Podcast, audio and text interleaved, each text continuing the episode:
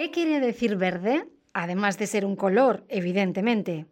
Verde es la palabra más importante del mundo y está en el centro de la batalla para financiar la acción por el clima. Tenemos que entender qué es realmente el medio ambiente y qué va a frenar realmente el cambio climático, y de esta forma podremos encontrar financiación para pagarlo. Si es realmente verde, entonces ayudará a salvar a la humanidad, Aquí encontrará información sobre el tema, gracias a nuestro diccionario de finanzas verdes. Soy Mercedes Landete y esto es Soluciones para el Clima del Banco Europeo de Inversiones. Cambiar la dieta. Historias sobre cómo lo que comemos es una amenaza para el clima. Glosario. Blockchain. Dieta sostenible. Cambio climático y agricultura residuos alimentarios. Todos crecemos teniendo presente la relación entre los alimentos y el clima. Desde muy pequeños aprendemos que el sol y la lluvia son necesarios para que las plantas crezcan. En otras palabras, el clima tiene un impacto en la alimentación. El cambio climático está invirtiendo esta relación. La forma en que cultivamos ahora nuestros alimentos tiene un gran impacto en el clima. Hemos llegado a un punto crítico. Si queremos detener el cambio climático, tenemos que reflexionar mucho sobre lo que comemos y cómo lo producimos. Nuestra búsqueda de alimentos siempre ha ido en detrimento del planeta. Durante milenios, para criar animales o cultivar plantas, hemos tenido que arar, talar o quemar para disponer de terreno. Esta forma de alimentarnos nos ha llevado a una crisis.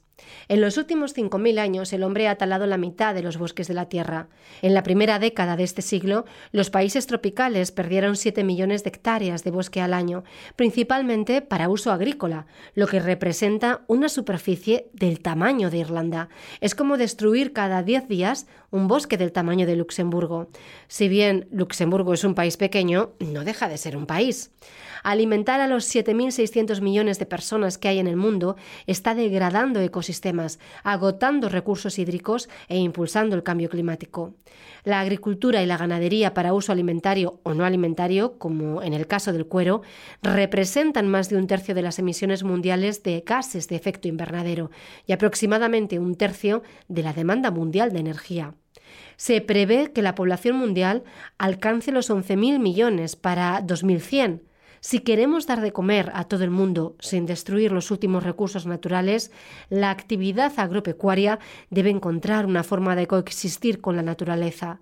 Tenemos que hacer que la agricultura y la ganadería sean más eficientes a través de la innovación reducir ese aproximadamente 30% de alimentos que actualmente se pierden o se desperdician y reflexionar sobre qué y cómo comemos. Antes de la revolución industrial, un agricultor tenía suerte si podía dar de comer a su familia. Después de esta revolución, los avances en maquinaria y tecnología permitieron a ese mismo agricultor alimentar a varios cientos de personas. A menudo se critica la producción intensiva de alimentos, pero nos ha permitido alimentar a grandes poblaciones con relativamente pocos recursos humanos. Desafortunadamente, puede que hayamos ido demasiado lejos. La capacidad para producir más alimentos y más baratos ha llevado a una sobredosis de fertilizantes químicos, plaguicidas y ganadería intensiva. El precio que pagamos por los alimentos se ha convertido en el principal motor de la industria, pero durante mucho tiempo se ha ignorado el impacto medioambiental. Estamos alcanzando los límites de esa forma de producir. Aunque se prevé que la demanda mundial de alimentos crezca un 98% de aquí a 2050, la disponibilidad de tierras aptas para la agricultura no va a aumentar. Tenemos que lograr que la agricultura consuma menos recursos, sea más productiva y más sostenible. Los datos masivos están ayudando a los agricultores a controlar y orientar mejor su producción. El muestreo de suelos por GPS, por ejemplo, permite a los agricultores crear mapas de fertilidad del suelo con información sobre los nutrientes de un campo, su nivel de pH y otros datos. De esta forma, los agricultores pueden tomar mejores decisiones sobre qué sembrar, dónde y con qué tipo de abono. Los agricultores y ganaderos también pueden integrar datos sobre otros aspectos de su trabajo, el crecimiento de los cultivos o del ganado, la información financiera, el control de existencias o las pautas meteorológicas, por citar algunos ejemplos. Esta información ayuda a tomar decisiones rápidas y racionales en un entorno por lo demás complejo. No se trata únicamente de hacer un seguimiento de la vida en la explotación agrícola. Los agricultores también pueden analizar costes y beneficios de determinados tipos de producción y controlar mejor las provisiones para reducir existencias innecesarias. Estos esfuerzos también pueden aumentar la rentabilidad y la producción. Las tecnologías, como los sistemas de seguimiento inteligente basados en blockchain, pretenden aumentar la transparencia de las cadenas de suministro al permitir el rastreo de un producto hasta una explotación agrícola concreta. El blockchain almacena las transacciones en bloques de código que se combinan para formar una única cadena. Esta tecnología permite rastrear productos de acuerdo con determinados parámetros, como la temperatura, el momento de la comercialización o el origen. En cualquier caso, Poder seguir un producto con tanto detalle aumenta la confianza del consumidor y mejora la seguridad alimentaria. Por ejemplo, los alimentos congelados se pueden controlar para determinar si durante el transporte se ha roto o no la cadena del frío. No obstante, la tecnología blockchain tiene límites. El almacenamiento de gran número de transacciones proporciona una cantidad increíble de información sobre un producto, pero la acumulación de información irá aumentando con el tiempo el tamaño de la cadena de bloques.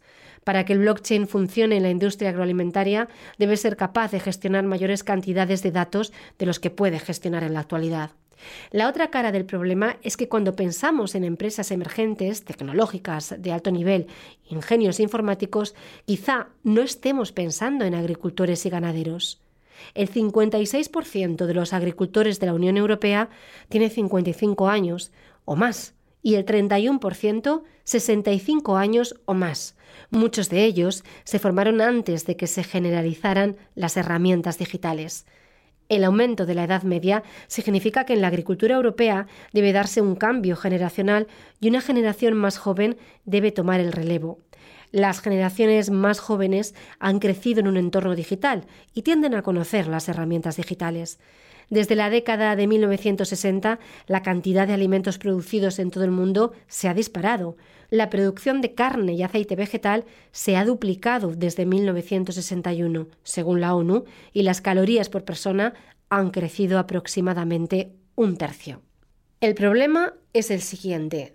La carne y los productos lácteos emiten más carbono y requieren más suelo que las fuentes vegetales de proteínas. En Brasil, la selva amazónica se quema o se tala reiteradamente para ganar espacio destinado a la ganadería y a los cultivos que alimentan al ganado. Normalmente los piensos se producen en un lugar y se transportan a ranchos de otras zonas, como la soja cultivada en el Amazonas, que se utiliza para alimentar al ganado europeo. Estos factores aumentan la huella de carbono global de la carne. ¿Qué debemos hacer entonces? Digamos que si no queremos hacernos veganos, podríamos simplemente dejar de desperdiciar comida. Los números son impresionantes. Entre el 25% y el 30% de la comida producida en todo el mundo se desperdicia. Y no solo es cosa de niños pequeños caprichosos. El desperdicio de alimentos representó el 10% de las emisiones de gases de efecto invernadero en la primera mitad de esta década. Algunos gobiernos ya están trabajando para afrontar el problema. Se calcula que Francia tira cada año a la basura 10 millones de toneladas de comida, es decir, 10.000 millones de kilos. Por eso el gobierno francés aprobó en 2016 una ley que obliga a los supermercados a dejar de tirar o destruir los productos no vendidos que no se pueden consumir. Es obligatorio donarlos a bancos de alimentos y a otras organizaciones benéficas. Varios países han promulgado leyes similares, incluidos Italia, Finlandia, la República Checa y Perú. En 2018, Francia dio un paso más y aprobó una ley que impone esta obligación de los supermercados también en el sector agroalimentario y en el de la restauración industrial. ¿Cuál es el próximo paso? Tenemos que utilizar las herramientas tecnológicas disponibles para que la agricultura sea menos destructiva y más productiva. Debemos ayudar a todos los países a ponerse al día con las innovaciones. Para ello, se necesita dinero y nuevas formas de financiar las innovaciones agroalimentarias como las plataformas de préstamo colectivo. Sin embargo, nada de esto tiene importancia si la sociedad no es consciente del impacto real de cada decisión alimentaria y lo tiene en cuenta, ya sea reduciendo el desperdicio o comiendo alimentos diferentes. Los gobiernos deben considerar la agricultura no solo como una industria, sino como un factor medioambiental. De esta forma podrán poner en marcha las políticas e incentivos necesarios. Gracias por escuchar Soluciones para el Clima. No olvide suscribirse para recibir todos los episodios de esta serie. Soluciones para el Clima es un podcast del Banco Europeo de Inversiones.